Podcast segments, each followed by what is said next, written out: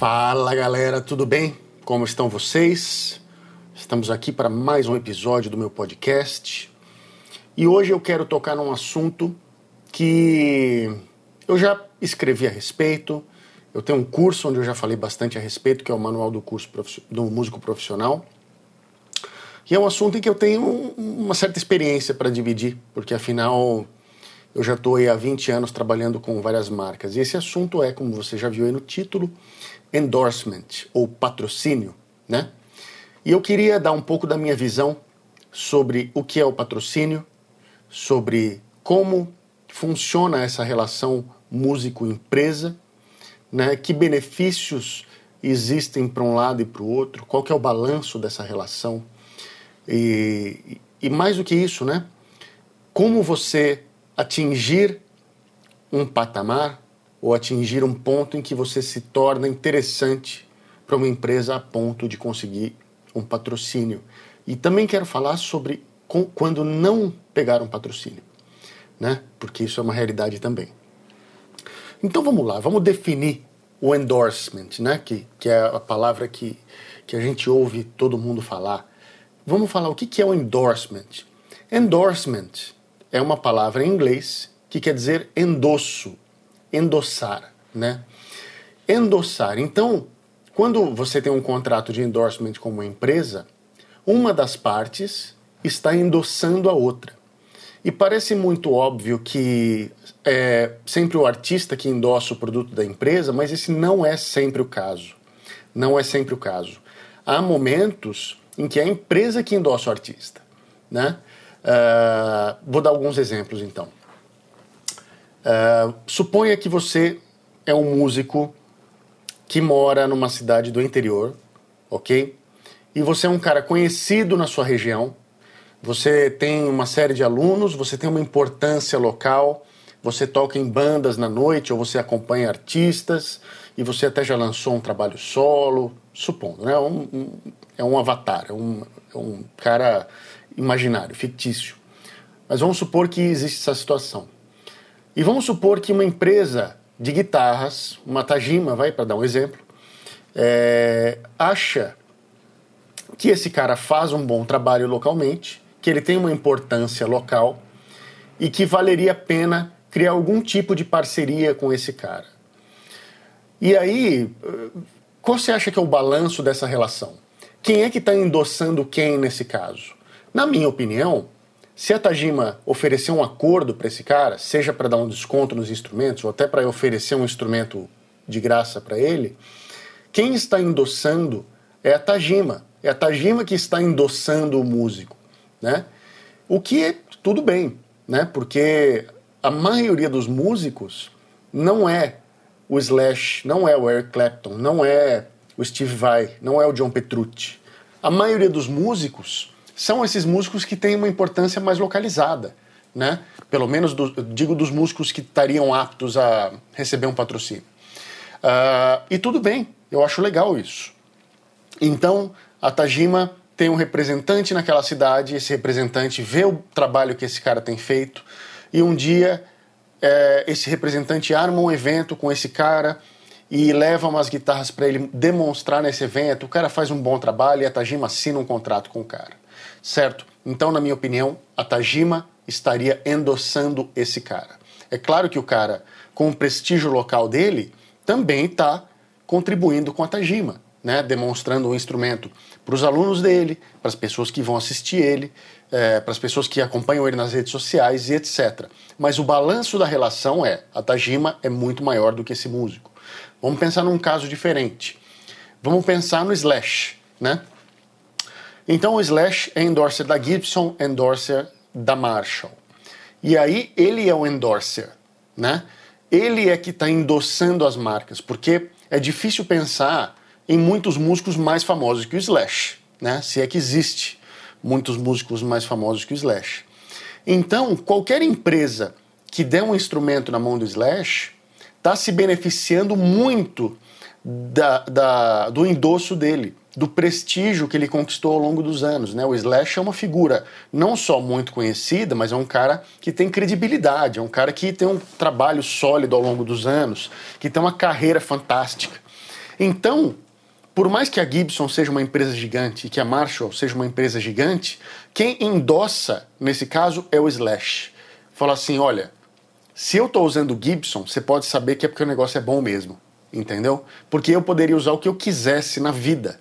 Qualquer empresa que eu desejasse usar os instrumentos deles, eles viriam correndo, não só para me dar um instrumento, mas também para me pagar um salário e etc, etc, etc.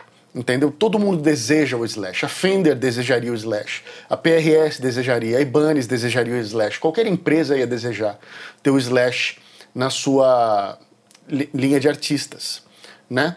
Então esse é um caso do contrário. E não existe só duas maneiras dessa, dessa relação existir. Existem várias maneiras. Então, é, para citar o meu caso, como é que funciona? Evidente que uma empresa como a Ibanez, ela tem uma importância maior do que eu. Mas eu tenho uma importância que não é só localizada, eu tenho uma importância que é de certa forma global. Eu não sou nem de longe conhecido como Slash, mas eu tenho uma importância no meu território, que é o Brasil. Eu sou conhecido em outros territórios ao redor do mundo. Então essa relação é um pouco mais equilibrada, certo? Isso permite que eu tenha uma via de comunicação com essa empresa de uma posição um pouco mais privilegiada do que se eu fosse um cara bem local, um cara que tivesse uma importância, por exemplo, na minha cidade e na região. Então, eu consigo um tipo de relação com a Ibanez que é diferente daquela que o Slash teria, mas também é diferente da relação que o cara local teria. Então é super importante a gente entender essas coisas para chegar a uma conclusão que é básica no patrocínio. O patrocínio, ele vem não é pelo quão bom você é, não é pelo quão bonito você é, não é pelas notas que você toca. O patrocínio vem atrás de exposição. Todo mundo que contrata um músico para empunhar o seu instrumento, seja ele um músico de importância local ou de importância global, ou um mito, né, como, como é o Slash, ele está querendo exposição do instrumento. Então, de que, que adianta você ser um excelente músico, um cara virtuoso, um gênio, que não toca, ou que não expõe o instrumento, ou que não tem uma carreira, né? Não adianta nada. Então, o que, que eu vejo? Eu vejo a frustração de muitas pessoas que de repente vão atrás de um contrato de patrocínio e não conseguem esse contrato, mas não entendem que nessa via de duas mãos tem uma mão faltando, que é a contrapartida do músico para a empresa. Então, muitas vezes eu vejo o quê? As pessoas indo atrás de patrocínio antes da hora. Porque é claro, quem é que não quer ganhar um instrumento, né? A gente sonha quando a gente está ali no processo de estudar e de se aprimorar e a nossa carreira vai evoluindo, né? A gente vai conseguindo cada vez mais coisas. É um sonho conseguir as coisas de graça. A gente vê os músicos que a gente admira ganhando instrumentos e cada vez com um instrumento diferente. E é lá que a gente quer chegar. Isso totalmente normal.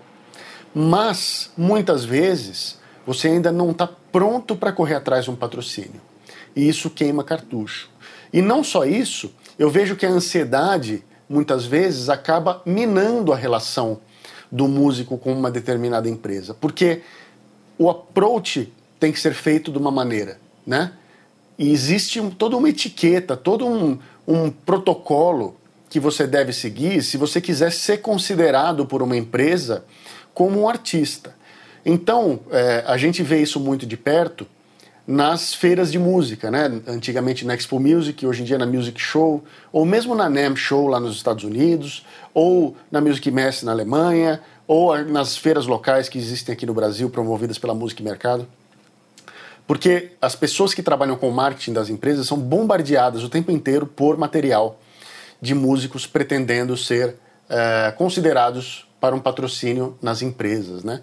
E eu sou amigo de, de muitas dessas pessoas que trabalham nessa posição e eu vejo a situação em que eles se encontram. Então eu conheço os dois lados. Eu conheço o lado do músico, certo? Que é patrocinado, e eu conheço também o lado da empresa.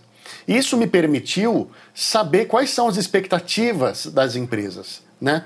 E o que eu vejo? Eu vejo muitos músicos que não sabem dar um aperto de mão, se bem que nessa época de corona evite o aperto de mão, é, que não sabem olhar no olho da pessoa, que não sabem se comunicar, que não têm um material bem feito mostrando claramente para a empresa quais são as contrapartidas que ele pode oferecer na divulgação daquele instrumento, daquele pedal daquele acessório.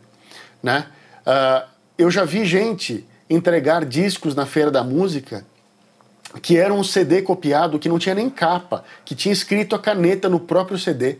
Olha, dos músicos que eu conheço, eu acho que nem 5% que, que ganhassem, ou músicos ou, ou empresários, que ganhassem um CD nessa condição iria colocar para ouvir. Acho que ele iria direto para o lixo. E não é uma questão de desrespeito, é uma questão de ele recebeu outros 30, 50 CDs que tinham uma capa bonita, que tinham uma boa apresentação, que vieram acompanhados de um folder detalhando a carreira daquela pessoa e o que ela conseguiu, né?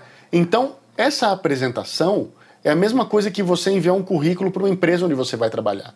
Você poderia enviar um currículo detalhado das suas atividades, mostrando quais são as suas qualidades, né, as suas qualificações e etc, etc. Ou você pode entregar um papel de pão escrito a caneta, o que você acha que vai ser considerado primeiro. Né? E um CD é, que você entrega sem capa, escrito à mão na, no próprio disco, para mim é a mesma coisa que entregar um currículo num papel de pão. Então, desde o básico, eu percebo muito amadorismo nesse approach.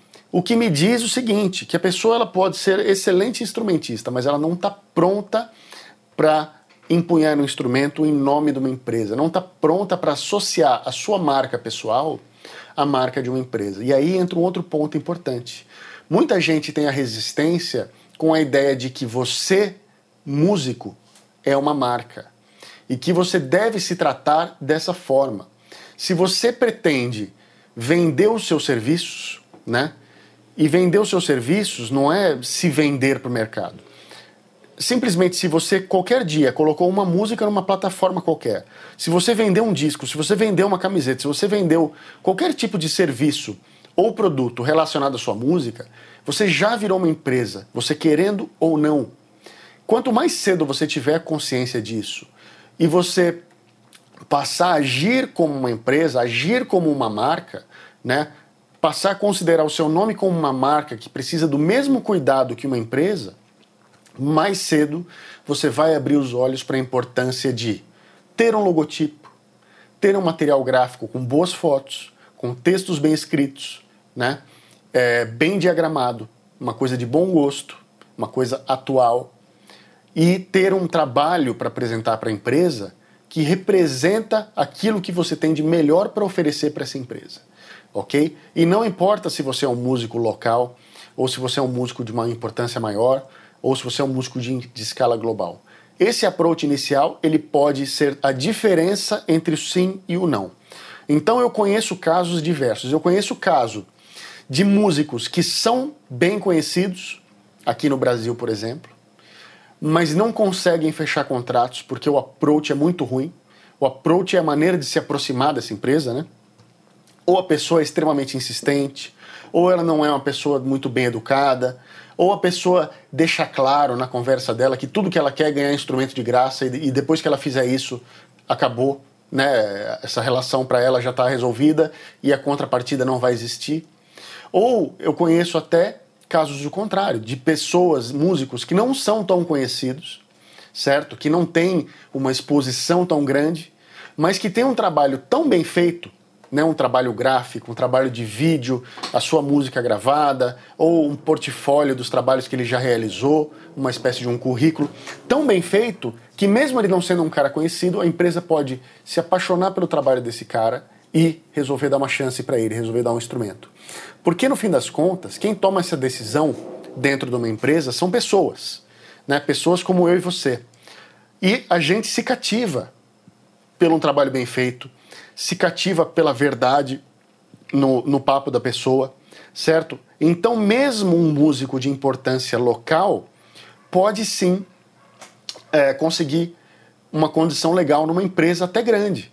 Então, a Ibanez, por exemplo, que tem o Steve Vai, tem o Satriani, tem o Kiko, tem o Andy Timmons e o Gary Willis e, e esse monte de músicos incríveis, tem também artistas locais, ok? E aí o que, que muda? Vamos mudar um pouco o foco. O que, que muda normalmente num contrato entre o Satriani com a Ibanez e um músico local aqui do Brasil que mora, vamos supor, é, na região centro-oeste? O que, que muda, né?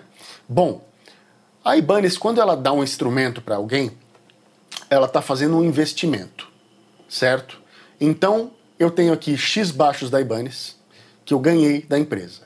Cada um desses instrumentos que eles me deram tem um valor, que é o valor do custo de produção, que é o valor do design que ele, é, que ele que criou esse instrumento, né? que é o, o chefe de produção da fábrica que criou o processo de, industrial, né? o processo de linha de produção desse instrumento, tem o transporte dele, tem todos os impostos, tem o, o salário dos funcionários que fazem marketing, etc, etc, etc. Então esse instrumento tem um custo para a Ibanez, porque, claro, eles não vão pagar o preço que esse instrumento vale na loja, mas esse instrumento custa. Então as pessoas acham que para uma empresa como a Ibanez é muito fácil sair distribuindo instrumentos e não é. Cada instrumento é um investimento, certo? Então, se eles me derem 10 baixos, eles investiram o valor de 10 baixos no Felipe Andreoli. Ok? Então, a empresa que, que é, gerencia bem essa relação, ela vai achar esse balanço. Então, o Satriani, com certeza, ganha muito mais guitarras do que eu, mas o Satriani não está preocupado com quantas guitarras ele ganha. Para o Satriani é mais importante ter o modelo assinado dele, certo? Ter um modelo tanto de uma linha mais cara, que pessoas com maior poder aquisitivo podem comprar, assim como também uma linha mais barata que fica mais acessível para a maioria das pessoas comprarem. Então ele vai ter de repente uma linha de guitarras Prestige, né, que são feitas no Japão, ou vai ter uma linha é, Indonésia, que é uma linha premium, ou de repente ele vai ter uma linha China, que é uma linha mais barata, né? Isso é que mais importa para o Satriani do que ganhar guitarra. O Satriani deve ter 200 guitarras em casa. Ele não está preocupado com quantas guitarras ele vai ganhar. Ele está preocupado com a relação da empresa e como ele pode ganhar junto com a empresa a cada instrumento vendido. O Steve Vai a mesma coisa, o Kiko a mesma coisa. Né? Não está preocupado em ganhar coisas. Entendeu? Então o papo desses caras com a Ibanez é muito diferente. E a Ibanez, mesmo que ela tiver que dar 20, 30 guitarras para esse cara, ainda é um investimento baixo perto do retorno que ela pode ter associando a marca dela a esse cara. Então, não só um cara desses pode ganhar royalties dos instrumentos que são vendidos associados ao nome dele, mas eles podem inclusive ter um salário, né, um salário para justificar o uso de imagem dele, entendeu? Que a empresa vai usar livremente para promover os produtos e etc, etc. Do outro lado do espectro, esse músico local do interior do Centro-Oeste, ele não vai provavelmente ganhar um instrumento ou se ganhar, ele vai ganhar um instrumento de entrada. Porque o retorno que ele oferece para Ibanez não é o mesmo retorno que o Satriani. Então, o investimento da Ibanez nesse cara vai ser proporcional ao retorno que ele vai trazer. Então, muitas vezes, um músico desses ele vai ganhar um desconto. O investimento da Ibanez nesse caso vai ser deixar de ganhar um pouco naquele instrumento para colocar ele na mão do músico. E aí, muitas vezes, mesmo assim, quem ganha mais nessa relação é o músico, porque ele já ia ter que comprar um instrumento de qualquer forma. Mas ser associado com uma marca como uma Ibanez pode fazer muito bem para a carreira dele. Pode fazer com que ele tenha novas oportunidades, com que ele seja visto com outros olhos. Fala, pô, esse cara ele deve ser muito bom, porque é uma marca mundial e tão importante quanto a Ibanez, né? E a Ibanez, lembrando, é só um exemplo, é, acreditou nesse cara e ele está na marca. As pessoas não sabem se você comprou, se você ganhou, certo? As pessoas não sabem disso. Você está associado a essa marca, né? Então isso é muito mais benéfico para o músico que recebe essa associação do que para Ibanez. E o valor que ele está pagando no instrumento não é o valor que ele está recebendo dessa marca. O valor que ele, na verdade, o valor que ele deixou de pagar. O valor real que ele está recebendo dessa troca é o valor de desconto que ele ganhou no instrumento, mais o valor imensurável de poder colocar patrocinado pela Ibanez. Entendeu? Porque isso é um ganho de marketing, um ganho de carreira fundamental. Vai trazer mais alunos, vai trazer mais trabalho, vai trazer mais prestígio. Né? Que, e o prestígio é uma coisa intangível. Qual é o preço do prestígio? Quanto você pagaria para poder escrever lá, patrocinado pela Fender ou patrocinado pela Gibson? Inclusive, é, e mais na época das revistas, existia uh, alguns músicos que pagavam para as empresas anunciarem com a foto deles, o que é uma prática, na minha opinião, antiética, né, porque não é uma relação verdadeira. A empresa, por é, iniciativa própria, não faria isso, mas esse cara forçou uma barra, ele tinha lá o capital para investir e falou para a empresa: olha, é, compra X anúncios na revista tal, põe a minha foto que eu pago. Aí a empresa que não está muito preocupada com a ética vai falar: bom, beleza, ganhei os anúncios de graça, tudo que eu tenho que fazer é colocar a foto do fulano ali. Isso existiu muito nos anos 90, anos 2000, né? Essa relação é, meio mentirosa. Aí o público está sendo um pouco enganado, porque tá, esse cara não é, não tem essa importância toda ao ponto dessa empresa investir nele. Mas era a tática de algumas pessoas, enfim, não vou entrar nesse mérito. Mas o que é importante? Importante é você entender como funcionam as relações para que você não coloque os pés pelas mãos. Hoje em dia, e, e eu venho falando disso em vários canais, o que eu percebo é um balanço invertido na cabeça dos músicos que estão iniciando a sua carreira. Então, antes, o músico iniciava pensando na diversão de tocar, pensando em aprender um instrumento, pensando no desenvolvimento pessoal, alguns até pensando em pegar mulher, certo? que é a história de muitos músicos que fazem história aí é, e que são importantes hoje. Ah, comecei porque eu queria chamar a atenção das mulheres. Ou dos homens, né, no caso das mulheres. Enfim, a motivação para tocar um instrumento era outra. Era tocar, era diversão de tocar. No meu caso, o baixo era um brinquedo para mim. O violão, o baixo, a guitarra era um brinquedo para mim. Então, desenvolvendo o baixo para mim naquela época era o mesmo que um cara que fica muito bom num videogame hoje, num jogo qualquer, que vai disputar um campeonato de LoL, vai, por exemplo, de League of Legends. Era a mesma coisa. Só que esse instrumento acabou se tornando uma carreira para mim.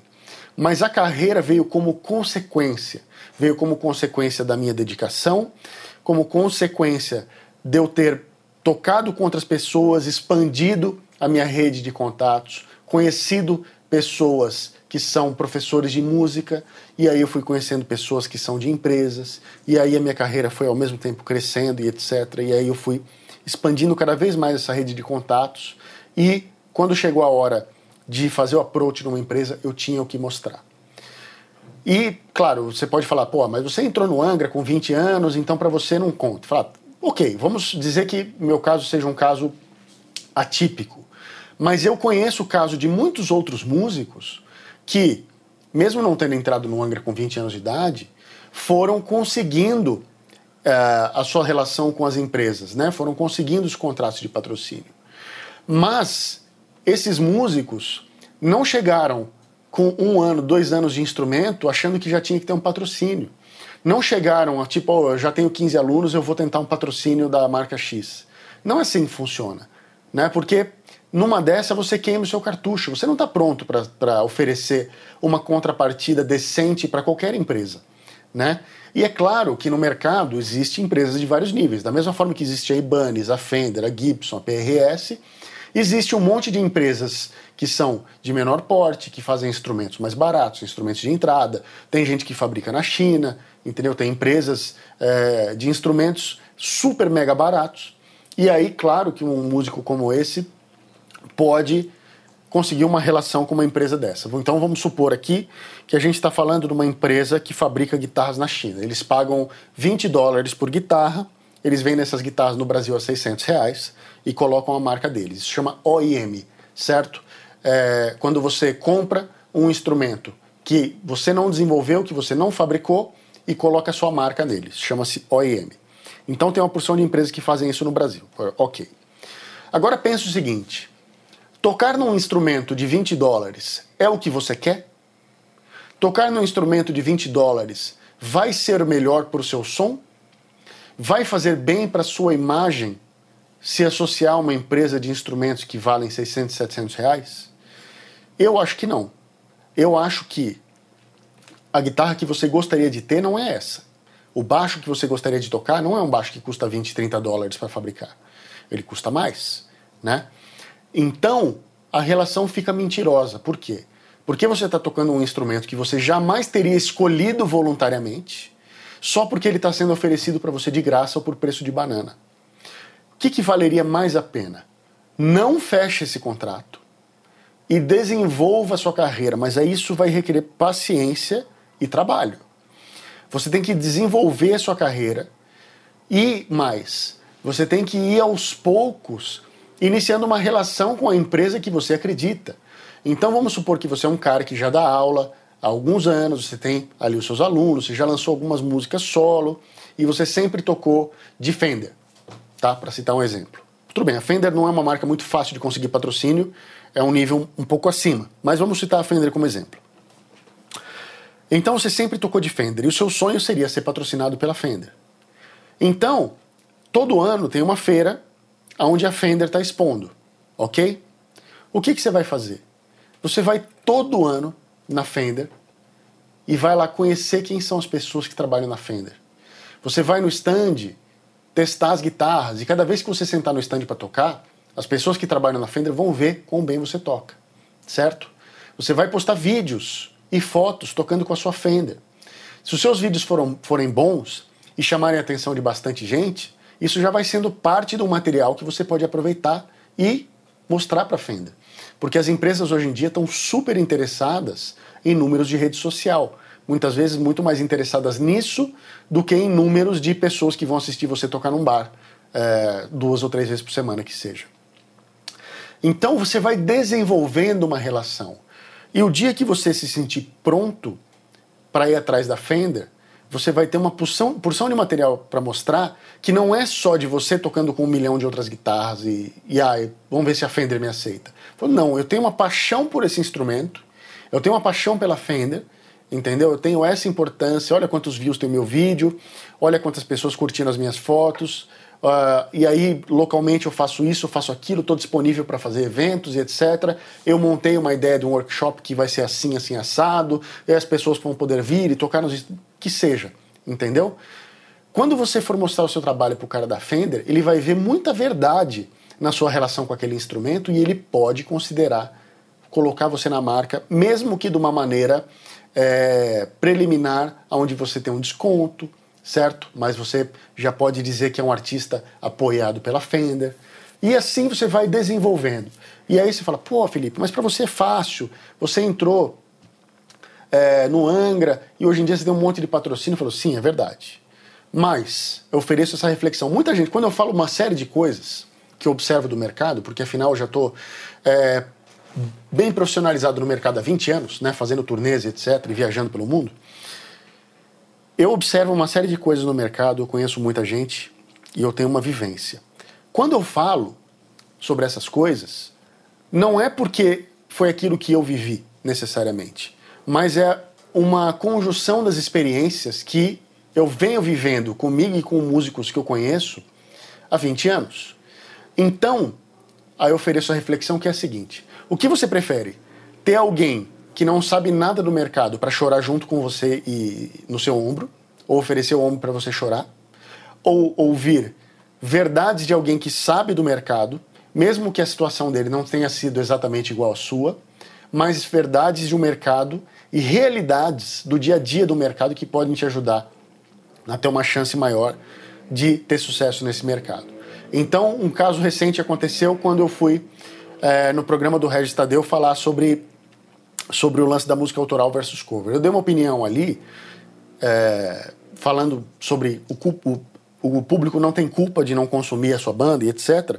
E eu vi uma série de comentários, e o meu próximo podcast vai ser comentando esses comentários do vídeo do Regis. Uh, falando assim, pô, mas para você foi fácil, você entrou no Angra com 20 anos, você não sabe o que, que é batalhar pelo autoral tá tudo certo. Realmente entrei no Angra com 20 anos, uma banda consolidada que já tinha 10 quando eu entrei. Mas eu vivo esse mercado há 20 anos eu não toco só no Angra, eu toco uma porção de bandas, certo? E eu tenho amigos da indústria, amigos músicos, amigos produtores, amigos de estúdio, amigos donos de casa de show e assim, conheço muita gente. Então a minha experiência não é só a minha experiência, é a experiência de um conjunto de pessoas que me rodeiam há muitos anos. Então, quando eu falo do patrocínio, é a mesma coisa. Eu não estou falando da minha experiência só. Eu estou falando da experiência que eu observo. Eu gosto muito de observar o mercado, de conversar com as pessoas do mercado. Eu acho uma coisa super importante. Muitas vezes o músico é alheio ao mercado, acha que ele faz arte, né, e, e, ele tem que ser o artista, e o mercado, os vendedores, os empresários, os importadores, os distribuidores, os lojistas, ele não tem nada a ver com isso. Não. Converse com essas pessoas, entendeu? Saiba quais são as expectativas, os receios desses empresários, desses vendedores, para que você possa é, entender qual é o mindset deles e estar mais, mais em sincronia com esse mindset, porque afinal, essas são as pessoas da nossa indústria, é com eles que você vai se relacionar, bem ou mal. Certo? Bom, acho que eu já falei bastante. Uh, convido mais uma vez vocês a comentarem, opinarem através das redes sociais, no Instagram, Facebook, etc. E uh, obrigado mais uma vez por acompanhar o meu podcast. Espero que tenha oferecido aí alguns insights bacanas para vocês. E não deixem também de sugerir novos assuntos, ok? Acho que nessa época de quarentena, uma quase quarentena, vou ter mais tempo para gravar os podcasts. Então, vou tentar ser mais frequente. Conto com a opinião de vocês. Valeu, muito obrigado mais uma vez e até já.